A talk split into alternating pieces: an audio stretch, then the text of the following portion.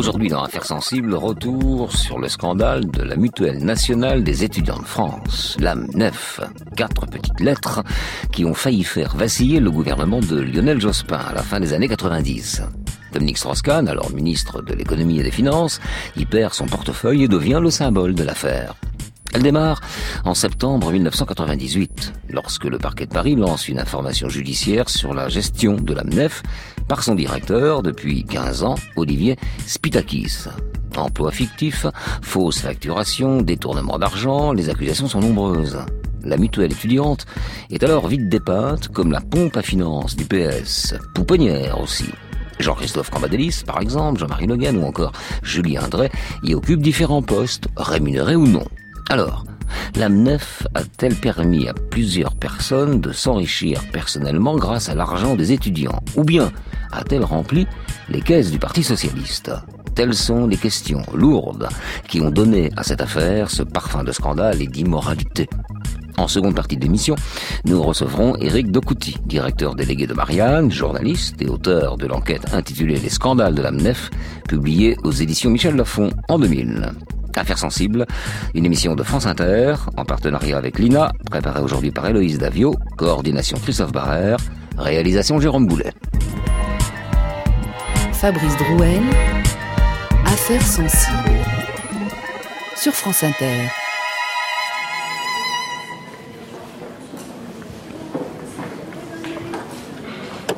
Pour plus de 800 000 étudiants, l'AMNEF, c'est d'abord ceci, des prospectus et un stand dans le hall de la fac, synonyme d'inscription à la sécurité sociale. Mais cette mutuelle étudiante intrigue de plus en plus les pouvoirs publics. Ce matin, le parquet de Paris a ouvert une information judiciaire pour faux, usage de faux, abus de confiance et prise illégale d'intérêt. Deux juges d'instruction vont ainsi s'intéresser au marché de communication passé entre l'AMNEF et plusieurs sociétés amies. 9 septembre 1998. Tandis que la rentrée se prépare dans les universités, l'AMNEF, première mutuelle étudiante, est dans la tourmente. Depuis plusieurs semaines, des révélations en cascade mettent en cause la gestion et l'organisation par ses dirigeants. C'est une enquête parue dans le journal Libération du 7 avril de la même année qui lance l'affaire. La journaliste Armel Toraval y fait état de plusieurs contrôles en cours à la mutuelle étudiante. Cour des comptes, inspection générale des affaires sociales et même un expert comptable sont en train de décortiquer les comptes de l'AMNEF. Et les premières constatations sont préoccupantes.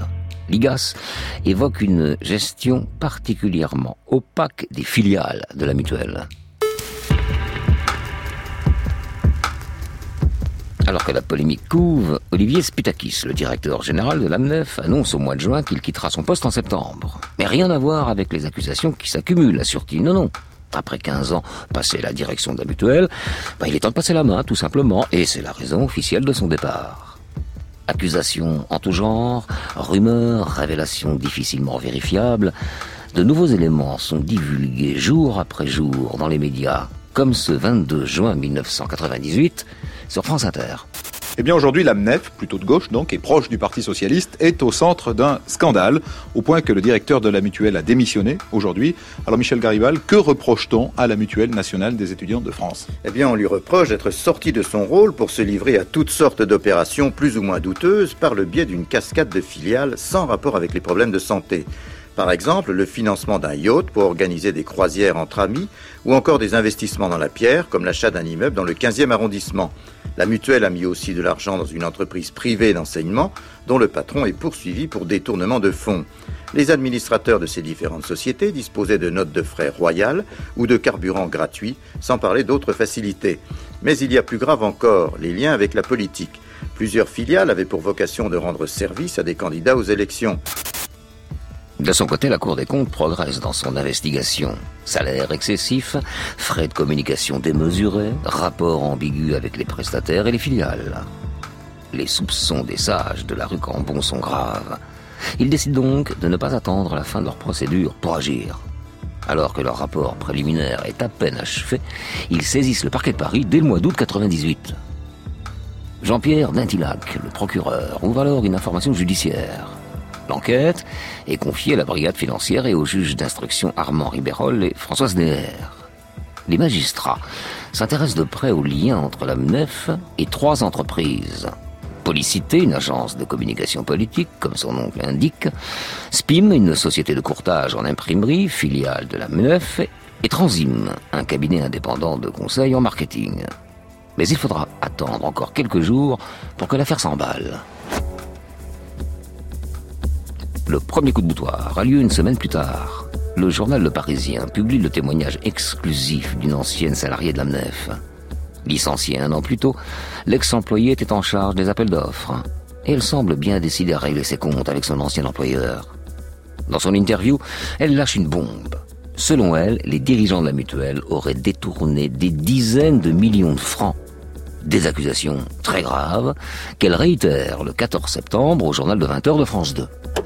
Nous étions en réunion, une quinzaine de cadres, et là, le responsable de la branche, Frédéric, nous a dit que la direction générale refusait de commander à des prix intéressants. Elle préférait la société SPIM. SPIM, c'est une filiale de l'AMNEF et son devis semble effectivement peu compétitif. Exemple, les 1000 enveloppes sont facturées 188 francs à l'AMNEF D'autres entreprises proposaient le même produit à moins de 120 francs. Fausse facturation, détournement d'argent, les mots sont lâchés, l'affaire est lancée. Dans son viseur, Olivier Spitakis, le directeur général de la mutuelle. Il serait le grand chef d'orchestre de ces malversations. Oui, mais pourquoi faire? S'agit-il d'enrichissement personnel? Dans le même temps, d'autres noms apparaissent dans la presse. Jean-Christophe Cambadélis, Jean-Marie Le Guen ou encore Julien Drey. Tous trois députés, ils ont deux points communs. Ils sont socialistes et ils ont tous fait partie de l'organigramme de la MNEF. Une autre personnalité attire l'attention. Dominique Strauss-Kahn, le ministre de l'économie et des finances, qui a œuvré comme avocat d'affaires pour la MNEF. Alors l'hypothèse d'un éventuel financement du Parti socialiste commence à germer, d'autant que les juges Ribérol et s'intéressent de près à Policité, L'entreprise de communication a réalisé de nombreuses campagnes pour des élections locales de candidats en majorité socialiste.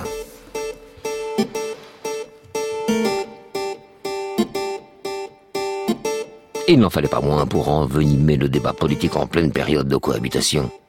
Le chiracien Jean-Louis Debray passe à l'attaque et demande des explications au Premier ministre, le socialiste Lionel Jospin. Pour l'opposition, le scandale tombe à pic. Depuis quatre ans, le RPR, en effet, secoué par l'affaire des HLM de Paris, un gigantesque dossier de fausses factures et de financement occulte du parti. Alors, voir loi blanche socialiste prise dans un scandale politico-financier de même nature, c'est une aubaine. Et il est vrai que le dossier est en train de devenir explosif. À Matignon, on suit de très près les dernières avancées de l'enquête. Olivier Spitakis sait qu'il va tomber. Socialiste convaincu, il ne veut surtout pas fragiliser le pouvoir en place. Le 18 septembre, il accepte donc de répondre à une interview pour la première fois. Pour se défendre Non. Pour lui, il est trop tard. Il veut simplement clarifier les rapports entre l'AMNEF et le Parti socialiste. Oui, il est vrai que l'AMNEF, qui est du côté des forces de progrès, est lié à la gauche étudiante et au syndicalisme étudiant, mais je le dis très clairement, non, ça n'est pas l'instrument d'un parti politique, quel qu'il soit. Jean-Christophe Cambadélis a été administrateur de l'AMNEF à l'époque où il avait des responsabilités dans le syndicalisme étudiant. C'est tout à fait légitime. Jean-Marie Le Guen a été directeur médical de l'AMNEF et a travaillé à l'AMNEF pendant, depuis maintenant 17 ans. Bon, et je crois que sa compétence, euh, sa place au comité de la santé publique font que euh, cela n'est remis en cause par absolument personne. Autre nom important et connu qui a été cité, celui de Julien Drey? Écoutez, Julien Drey n'a jamais été salarié de l'AMNEF. En aucun cas, ça n'est du copilage politique. Je crois qu'il ne faut pas confondre le mouvement politique et le mouvement étudiant. Il y a toujours des passerelles qui ont existé entre le syndicalisme étudiant, qui est aussi une école de cadre politique, mais une école de cadre politique de droite comme de gauche. Eh bien, cause toujours. Peu importe en effet les efforts déployés par Olivier Spitakis, la presse dénonce un sérieux mélange des genres. Que dire de la présence de Jean-Christophe Cambadélis ou de Fodé le président d'SOS Racisme dans plusieurs conseils d'administration de filiales de la MNEF ou encore de ce poste de directeur médical conseil à 18 000 francs par mois, soit 2700 euros de Jean-Marie Le Guen, que certains disent fictif.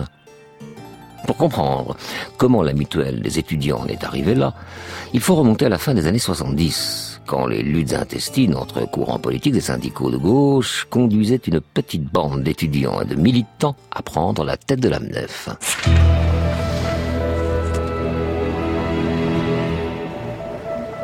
Cet épisode se déroule en 1978, dix ans pile après les événements de mai 68.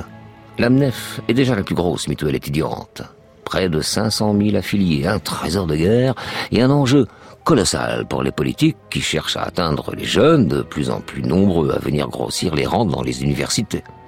Créée en 1948, l'organisation a pour mission de gérer la sécurité sociale des étudiants. Comme pour toute mutuelle, ce sont donc les sociétaires qui l'administrent.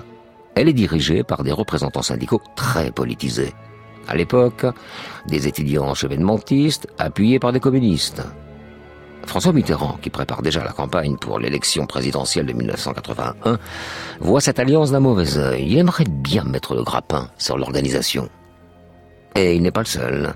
Les militants de l'organisation communiste internationaliste, OCI, aimeraient aussi détendre leur influence sur le monde étudiant. À l'époque, le groupe trotskiste lambertiste est représenté au sein du syndicat UNEF, unité syndicale issue de la scission de l'UNEF en deux syndicats en 1971. Jean-Christophe Cambadélis, 27 ans, éternel étudiant, comme beaucoup de syndicalistes, s'apprête alors à briguer la tête de l'organisation trotskiste. Et il a un grand dessein, recréer une grande UNEF réunifiée qui dominerait le monde étudiant. Et s'il faut, pour y arriver, faire alliance avec des socialistes, il est prêt à certaines compromissions.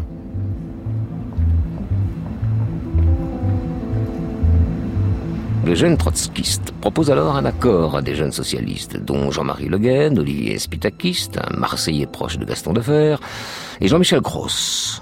Le deal est simple. Les mitterrandistes viennent grossir les rangs de l'UNEF-US trotskiste et participent ensuite à la création d'une grande UNEF réunifiée. En échange, les trotskistes les aident à ravir la tête du syndicat aux chevènementistes. Le rapprochement s'amorce dès le 6 mai 1978 lors du congrès du NEF à Paris et suscite l'intérêt des journalistes d'Antenne 2. Pour la première fois depuis 1971, trois courants se sont exprimés qui ont été représentés au niveau du Bureau national.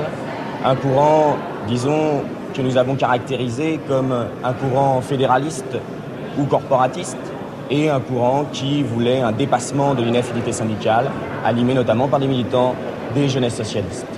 Voilà ce que nous pouvons dire dans un premier temps de notre congrès. J'ai envie de vous demander, est-ce qu'on va entendre parler un peu plus de l'UNEF que ces dernières années où on avait l'impression que l'UNEF n'existait plus? Je pense que les étudiants dans tous les domaines entendront parler de l'UNEF.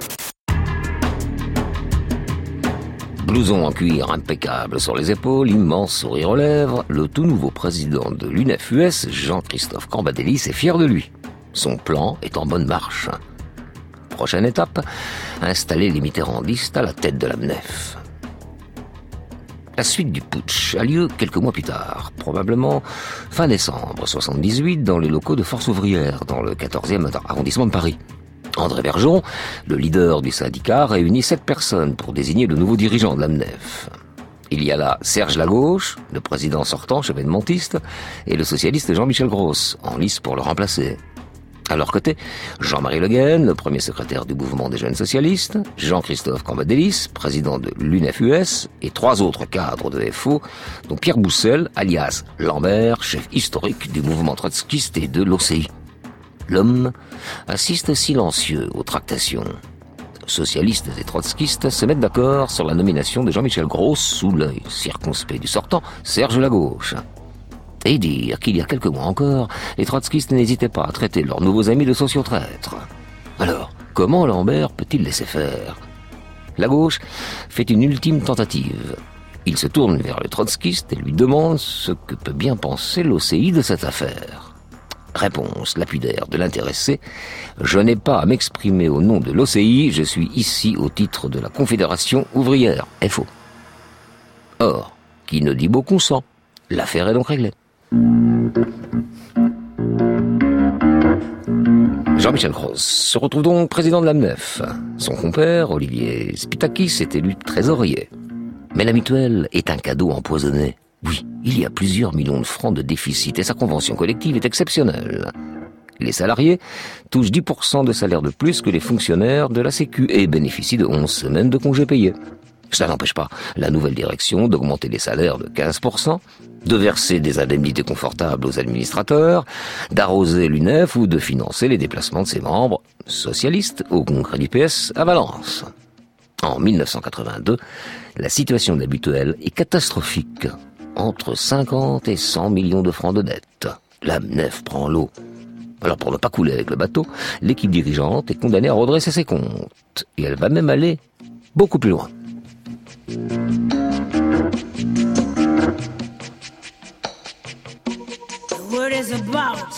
There's something evolving. Whatever may come, the world keeps revolving. They say the next big thing is here, that the revolution's near. But to me it seems quite clear that it's all just a little bit of history repeating.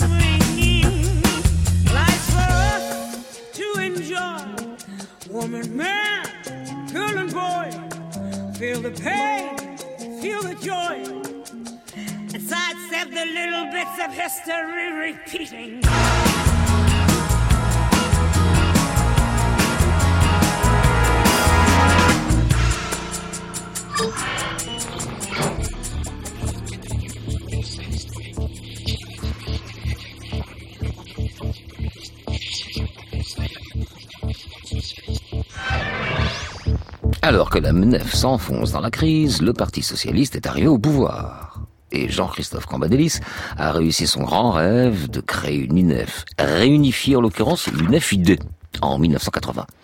À côté, Gross et Spitakis font figure de mauvais élèves. En 1983, un rapport officieux de la Cour des comptes, alarmant, atterrit sur le bureau de Pierre Bérégovoy, le nouveau ministre des Affaires sociales. L'ancien secrétaire général de l'Élysée les convoque rue de Ségur. Le président n'est pas content, leur dit-il. Il m'a demandé de vous mettre au pas. Bérégovoy leur explique qu'il va falloir nommer un inspecteur des finances au poste de directeur général. Mais il n'aura pas le temps de mettre sa menace à exécution. Gross réunit immédiatement un conseil d'administration qui désigne Olivier Spitakis directeur général. L'ancien trésorier était pourtant particulièrement visé par le rapport de la Cour des comptes. Alors pour François Mitterrand, c'est presque une déclaration de guerre. L'AMNEF va donc être soumise à une cure d'amaigrissement drastique, comme on peut l'entendre dans ce reportage diffusé sur France 3 Île-de-France le 25 octobre 1983. Le nouveau plan d'économie sera douloureux. Le ministère des Affaires sociales a voulu mettre de l'ordre dans la gestion de la mutuelle. Un protocole d'accord a été signé avec nos autorités de tutelle qui euh, amène à la fois un assainissement de la situation de l'AMNEF, qui se trouve euh, maintenant, depuis la signature du, du protocole d'accord, dans une situation financière saine. Ces mesures s'accompagnent d'un moratoire de deux ans sur les dettes et s'appuient sur une convention collective révisée. Parmi les nouvelles obligations, le blocage de l'embauche, une réorganisation de l'informatique, la diminution des loyers, enfin la fermeture d'un certain nombre d'œuvres sociales déficitaires. Vous cherchez à passer de la phase euh, transition entre un folklore et une rigueur, euh, peut-être une austérité, diront certains? Non, euh, pas austérité, comme on le dit ailleurs, mais rigueur, en tout cas, rigueur de gestion. Le folklore étudiant à l'AMNEF a existé euh, il y a maintenant euh, 10 ou 15 ans. Euh, et bien maintenant, en tout cas, le folklore étudiant a disparu euh, à l'AMNEF. Fin du folklore étudiant, voici Monsieur Propre. Olivier Spitakis instaure une politique de rigueur inédite à l'AMNEF. Après tout, diplômé de Subdeco, il ne peut être pas le plus mal placé pour gérer la situation. En tout cas, il renégocie la convention collective, réduit le nombre de jours de congé et fait la chasse à certains emplois fictifs. Mais les liens entre l'AMNEF comme un cordon ombilical et l'UNEF restent forts. Jean-Christophe Cambadélis fait partie des administrateurs. Et la mutuelle continue à perfuser le syndicat via des achats d'espaces publicitaires et rémunère des militants lors des campagnes de rentrée. Et Olivier Spitakis n'oublie pas les amis. Les Marseillais Patrick Menucci et François Bernardini héritent de postes salariés de directeurs régionaux. Cela dit, les efforts payent. En 87-88, l'AMNEF affiche 600 000 adhérents et 100 millions de francs de bénéfices. Spitakis, lui, a 30 ans. Jeune, grisé, il place des hommes de confiance à des postes clés. Philippe Plantagenet devient son directeur de cabinet. Son grand ami Jean-Marie Le devient, lui, médecin conseil. Olivier Spitakis se réserve une position plutôt confortable. 100 000 francs, soit 15 000 euros de salaire par mois, et un contrat de travail en béton armé. En cas de départ, en effet, il bénéficiera de trois mois de salaire brut par année travaillée.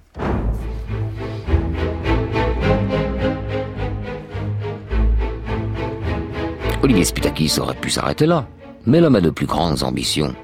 D'autant que tous ceux avec qui il a repris le pouvoir, à l'AMNEF, s'en sortent plutôt bien. Jean-Christophe Cambadélis, hier trotskiste, est passé chez les socialistes et il est devenu député en 88, tout comme Jean-Marie Le Guen. Spitakis se rêve, lui, en grand patron. Il décide alors de transformer l'AMNEF en une mutuelle de troisième type entre économie sociale et capitalisme. L'ancien militant socialiste se mue ainsi en businessman. Il investit des dizaines de milliers de francs dans une myriade de filiales et il diversifie les activités de l'AMNEF. Logement, cafétéria, études de marché, services.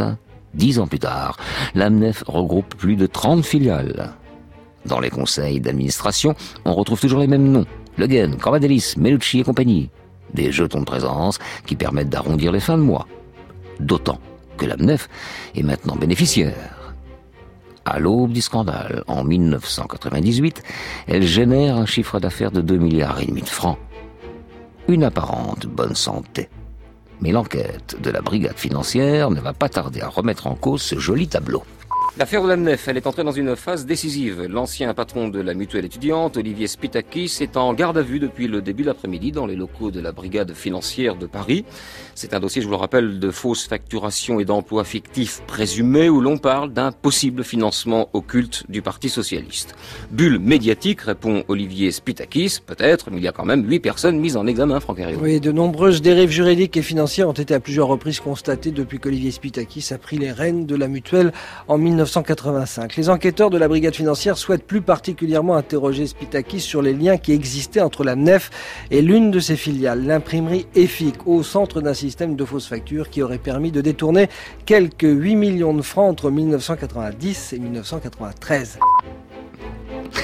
26 octobre 1999, le feuilleton de la MNEF rebondit. Olivier Spitakis est mis en examen dans le tout premier volet de l'enquête, celui du pôle communication. Deux semaines plus tôt, le parquet a accordé un réquisitoire supplétif concernant les relations de la MNEF avec deux nouvelles entreprises, le groupe de presse Alaïach Communication et l'association Observatoire Européen, dirigée par Pascal Beau, secrétaire national du Parti Socialiste à la Santé. C'est finalement EFIC, une filiale de la MNEF, qui fait tomber Olivier Spitakis pour la première fois. EFIC est une entreprise d'imprimerie créée en 1983 qui, outre ses travaux réalisés pour la MNEF, a également travaillé pour Jean-Marie Le Guen et l'ensemble de la Fédération socialiste de Paris lors des régionales et des législatives de 1992 et 1993. Depuis la veille, Bruno Pelletier, l'ancien directeur d'EFIC, et Philippe Plantagenet, ex-directeur de cabinet d'Olivier Spitakis, sont entendus par la brigade financière. Cette dernière a saisi toute la comptabilité de l'imprimeur et découvert un vaste système de fausses factures établi entre 1990 et 1993. Pelletier, qui est pourtant un d'enfance de Spitakis, et Plantagenet ne vont pas mettre très longtemps à cracher le morceau.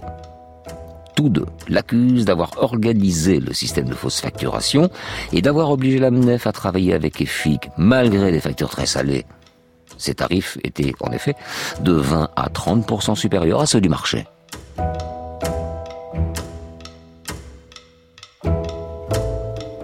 Philippe Plantagenet, l'ancien directeur de cabinet, n'a semble-t-il plus rien à perdre.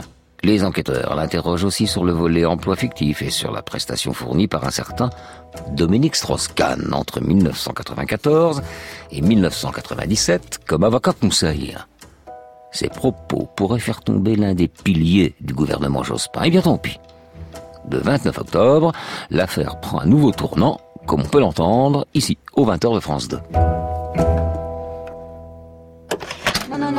L'affaire Mnev va-t-elle devenir l'affaire Strauss-Kahn Depuis quelques heures, le ministre de l'économie est officiellement au cœur d'une enquête liée à la mutuelle étudiante. Un ancien cadre de l'AMNEF a affirmé devant les juges qu'il avait fabriqué un faux pour le ministre. Ce document était censé prouver que Dominique Strauss-Kahn avait vraiment travaillé pour l'AMNEF. Son cabinet d'avocats avait en effet reçu 600 000 francs de la mutuelle. Il y a un an, au début de l'affaire, il s'en était justifié. Fin 94, à la demande des dirigeants de l'AMNEF, euh, je suis intervenu pour assister cette mutuelle dans une négociation qu'elle voulait conduire avec la Compagnie Générale des Eaux. En février 97, après deux ans de négociations, le but a été atteint et un accord a été signé. Ceci constitue ma seule relation avec l'AMNEF. Tout ce que je peux en dire est sur la table. Maintenant, je souhaite pas avoir à y revenir euh, 25 fois. Eh bien, c'est raté. DSK va devoir y revenir.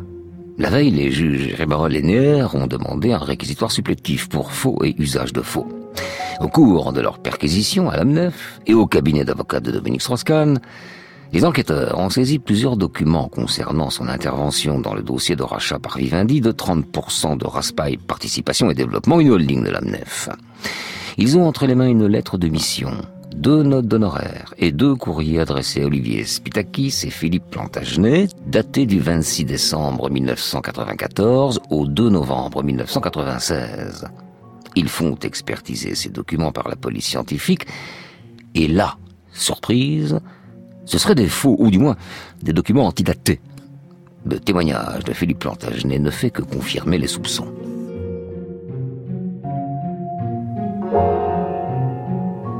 Quand le réquisitoire supplétif tombe, le jeudi 28 octobre, DSK est en voyage officiel au Vietnam. Il a certes évoqué avec le Premier ministre les mises en examen successives dans l'affaire, mais sans franchement se sentir inquiété. Le ministre a fourni plus d'une vingtaine de pièces à la justice, justifiant de son travail pour l'AMNEF. Il a même fait certifier ses honoraires par le Conseil de l'Ordre des avocats. Alors, quand on le réveille au milieu de la nuit à son hôtel, il tempête. Mais le voici dans l'œil du cyclone, et le comble. C'est qu'on ne conteste pas la réalité de son travail, mais celle de certains documents censés en attester. Dominique Strauss-Kahn rentre en France immédiatement. Lionel Jospin, le Premier ministre, est alors en visite aux Antilles. Et la mise en cause de DSK le laisse sans voix. À ses collaborateurs, il demande des notes sur les probabilités que DSK soit mis en examen. Est-ce inéluctable? Les deux hommes conviennent de se retrouver à Paris pendant le week-end de la Toussaint pour décider d'un plan de bataille.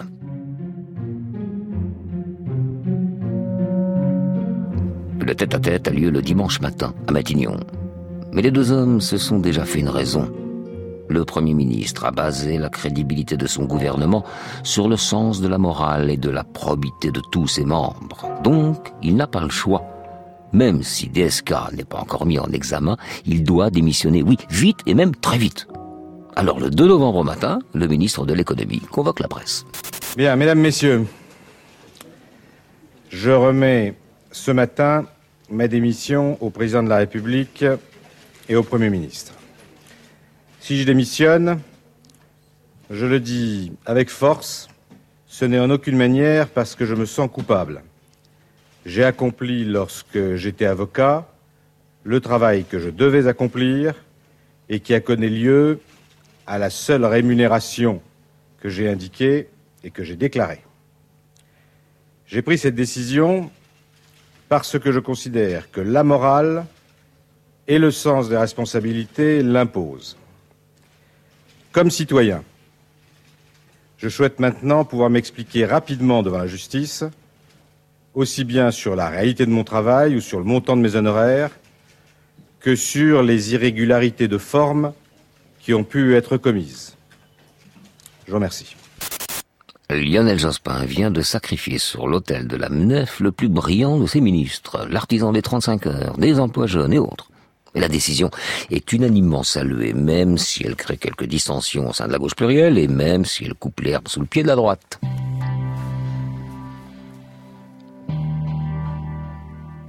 Desca et des membres de l'équipe dirigeante ont rédigé a posteriori certains documents.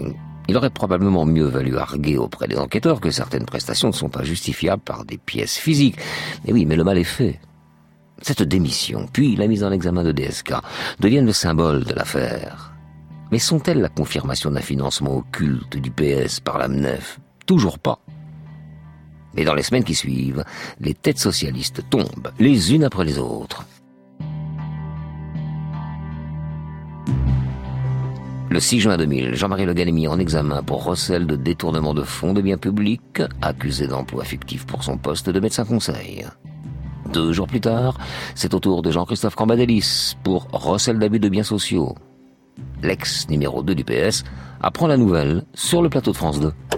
Vous êtes euh, au PS, député de Paris. Ce matin, Jean-Christophe Cambadélis était venu parler tranquillement de son parcours politique de l'extrême gauche au sommet du Parti socialiste. Manque de chance pour l'ancien numéro 2 du PS, la presse annonce sa mise en examen dans l'affaire de l'AMNEF. appris ça euh, à peu près en même temps que Libération. Je suppose que c'est ça le, le secret de l'instruction. La justice le soupçonne d'avoir bénéficié d'un emploi fictif. Il dit avoir donné des conseils en sociologie à une filiale de la Mutuelle. Le prix, plus de 600 000 francs en trois ans. Il a rendez-vous le 30 juin prochain avec les juges d'instruction pour s'en expliquer.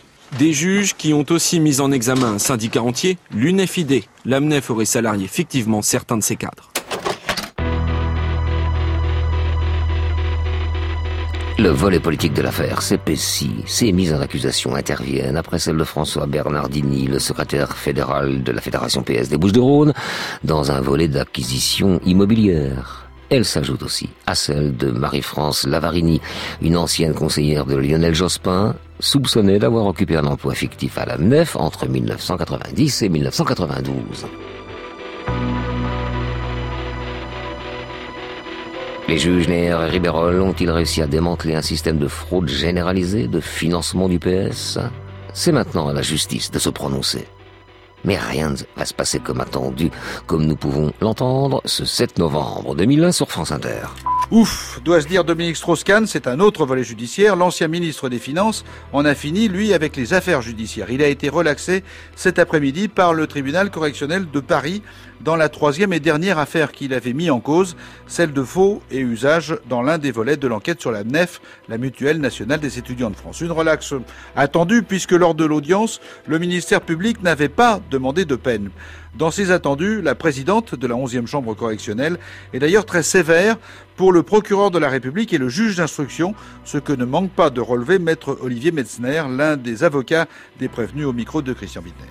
Lorsque, dans un jugement d'un tribunal, il est écrit que les magistrats ont poursuivi des méandres curieux, je crois que c'est en soi une critique, en tout cas une condamnation de la méthode qui a employée pour arriver à ce procès.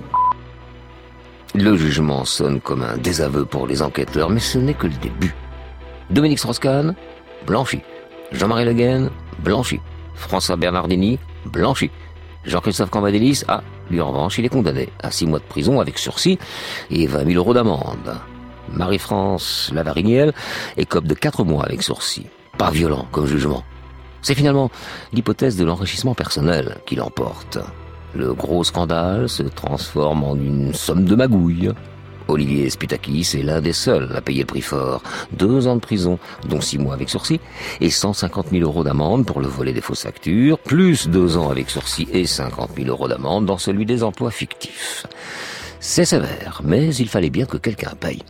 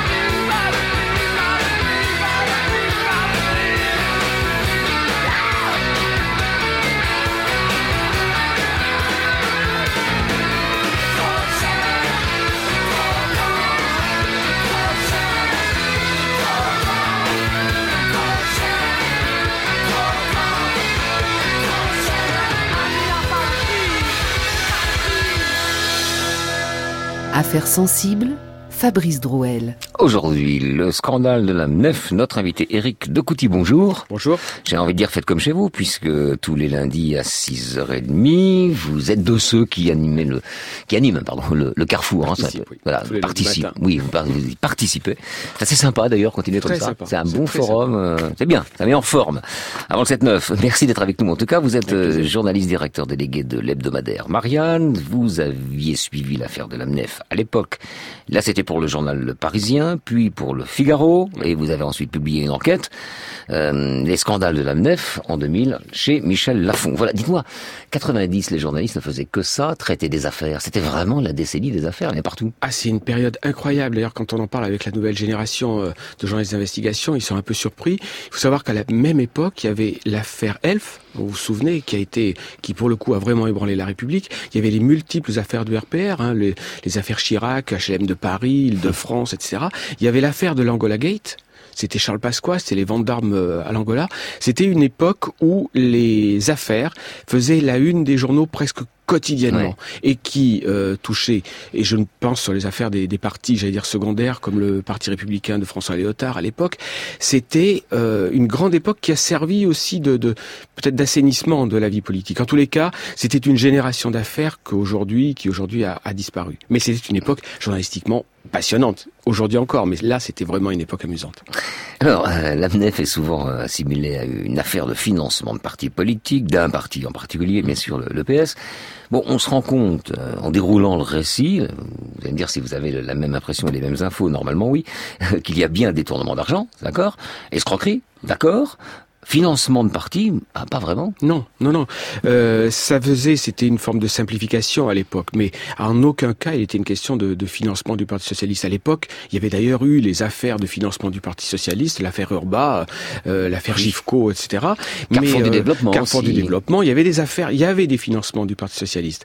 Mais là, c'est plus si on résume, d'ailleurs c'est dans votre récit qui est qui est très bien fait, on voit une affaire de Margoula, hein, de, de de gens qui montent des carambouilles euh, avec beaucoup d'argent à la clé, et puis du financement, du soutien de d'amis politiques. Alors il y a du politique tout le temps, des aides aux partis politiques, de syndicalistes. Vous avez parlé de, de, de Jean-Marie Le Guen, de Christophe Cambadélis ou autres, mais pas de structure. C'est pas un système organisé. C'est un système organisé dans la carambouille dans cette espèce de nébuleuse qui était l'AMNEF. C'est une mutuelle qui, qui, où on voit qu'il faisait de l'immobilier, vous l'avez dit, qui faisait des tas de choses qui n'avaient rien à voir avec son activité, avec des gens qui se sont enrichis assez généreusement. Et à côté, il y avait des amis politiques qu'on aidait.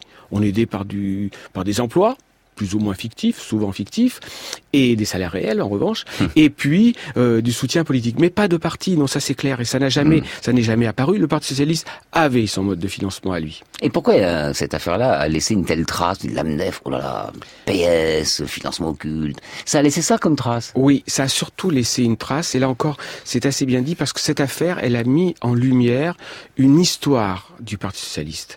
Elle a mis en lumière cette histoire des années 60, 70, 80, où on a vu un Parti socialiste qui était en fait un conglomérat de groupuscules et qui avait une partie de ses fondements dans les groupes trotskistes, dans les groupes d'extrême gauche qui étaient, qui étaient On venus l'a là. vu avec les tractations du début de récit. oui. D'ailleurs, à, ce- propos, aux auditeurs, beaucoup, beaucoup, beaucoup d'informations hein, pour raconter euh, les tractations avec le trotskisme. Tout ça est très compliqué, mais dans l'ensemble, on voit bien quand même où on est. Hein, on est dans des, dans des luttes d'influence euh, politique. Le mouvement trotskiste lutte un peu pour sa survie quand même. Ah oui, oui. Hein Et lui- puis la gauche, la gauche, elle se social-démocratise, Hum. bah, pour arriver là où, là où, là où elle n'est plus d'ailleurs, parce qu'elle Et- d'ailleurs- elle est plus nulle part. Mais Les, gauchistes de l'époque se social-démocratisent aussi. Ouais. C'est-à-dire que, vous l'avez dit, Jean-Christophe Cambadélis, qui Ah, venait des. Lambertistes, vont venir au Parti Socialiste. Mais cette nébuleuse qui fonde... Et à l'époque, c'était, euh, pour notre génération et pour une partie du public qui a découvert cette affaire, c'était une remise à jour, ou en tous les cas une forme de révélation de toute cette partie cachée de ce qu'était le Parti Socialiste. C'est-à-dire cette construction de chapelle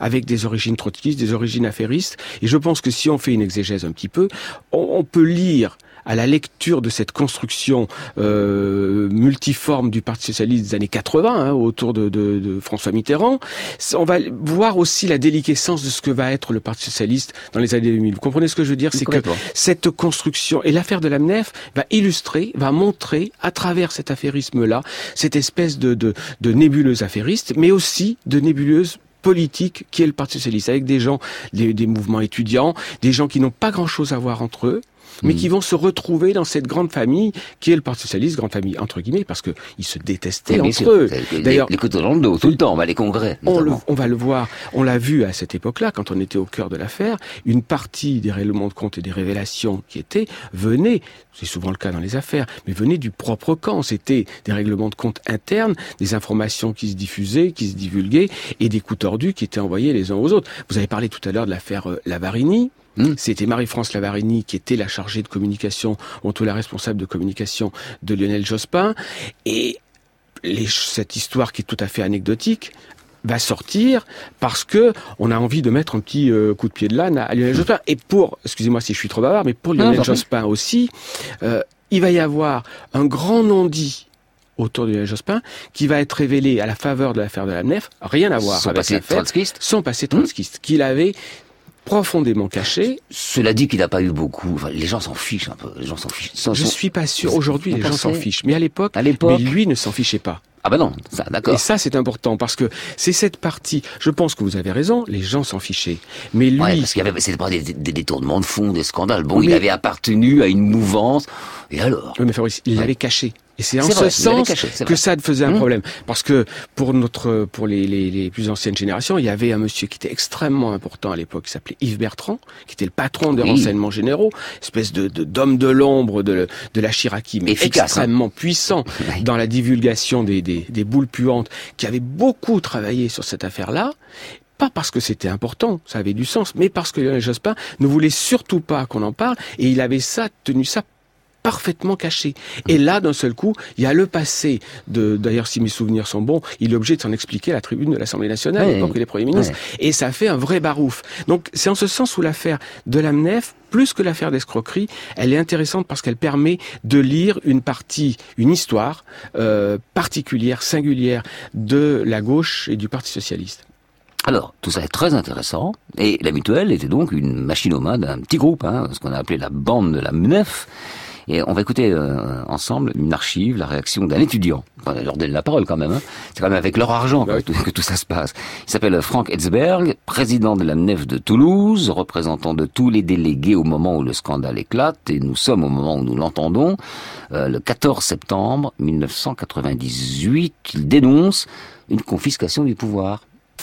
Si toutes ces affirmations sont avérées par la justice, effectivement, c'est un vrai scandale.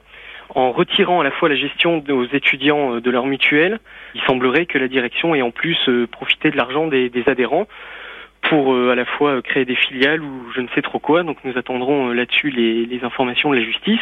Pour l'instant, les informations s'accordent à dire qu'effectivement il y a eu un abus financier, je ne sais pas pour l'instant, j'attends de voir, il semblerait que oui. Un abus dans la gestion de la mutuelle en retirant justement le pouvoir aux étudiants, ça c'est sûr.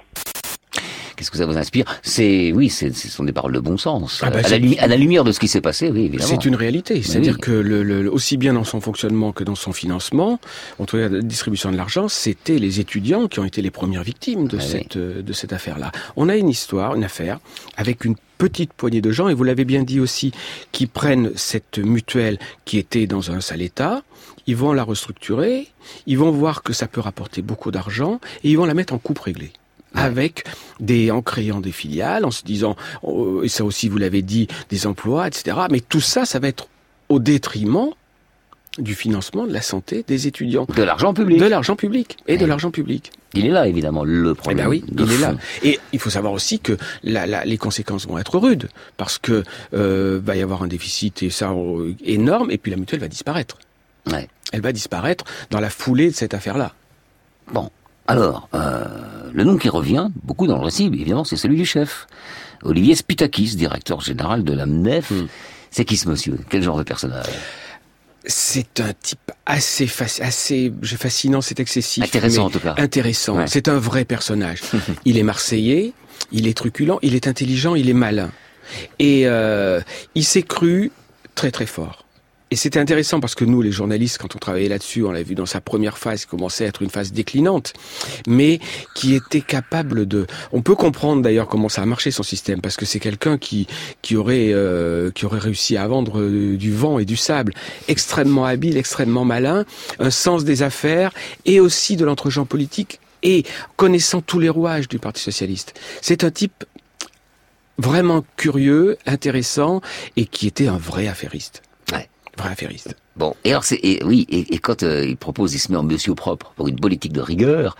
Symboliquement, ça rappelle beaucoup aussi la, co- la conversion des, des, des socialistes à la, à la Oui. rigueur. Bon, je sais, c'est Oui. un peu tiré par les cheveux, mais quand même symboliquement, ça. ça non, mais il était là. Et en fait, Olivier Spitakis, il était de gauche, oui. Pourquoi pas En tous les cas, il avait l'étiquette, mais ce qui l'intéressait, c'était l'influence et l'argent.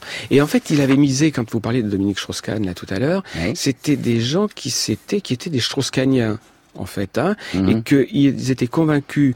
euh, une des raisons pour lesquelles ils vont travailler avec Strauss-Kahn, c'est qu'ils sont convaincus que Strauss-Kahn a un avenir et que que ses idées ont de l'avenir. que ses idées ont de l'avenir et que lui C'est aussi pas des a de l'avenir.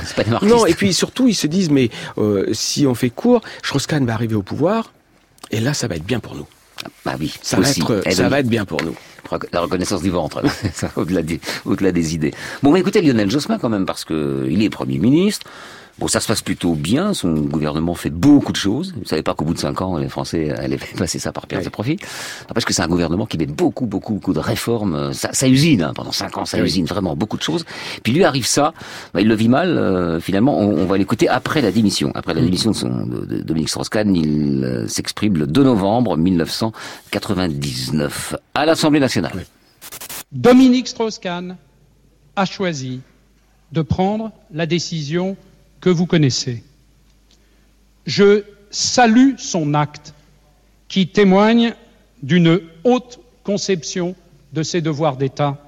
Je rends hommage à l'exceptionnelle qualité du travail qu'il a accompli depuis deux ans et demi pour notre pays. Il a conduit avec intelligence une politique économique et industrielle bien conçue et efficace.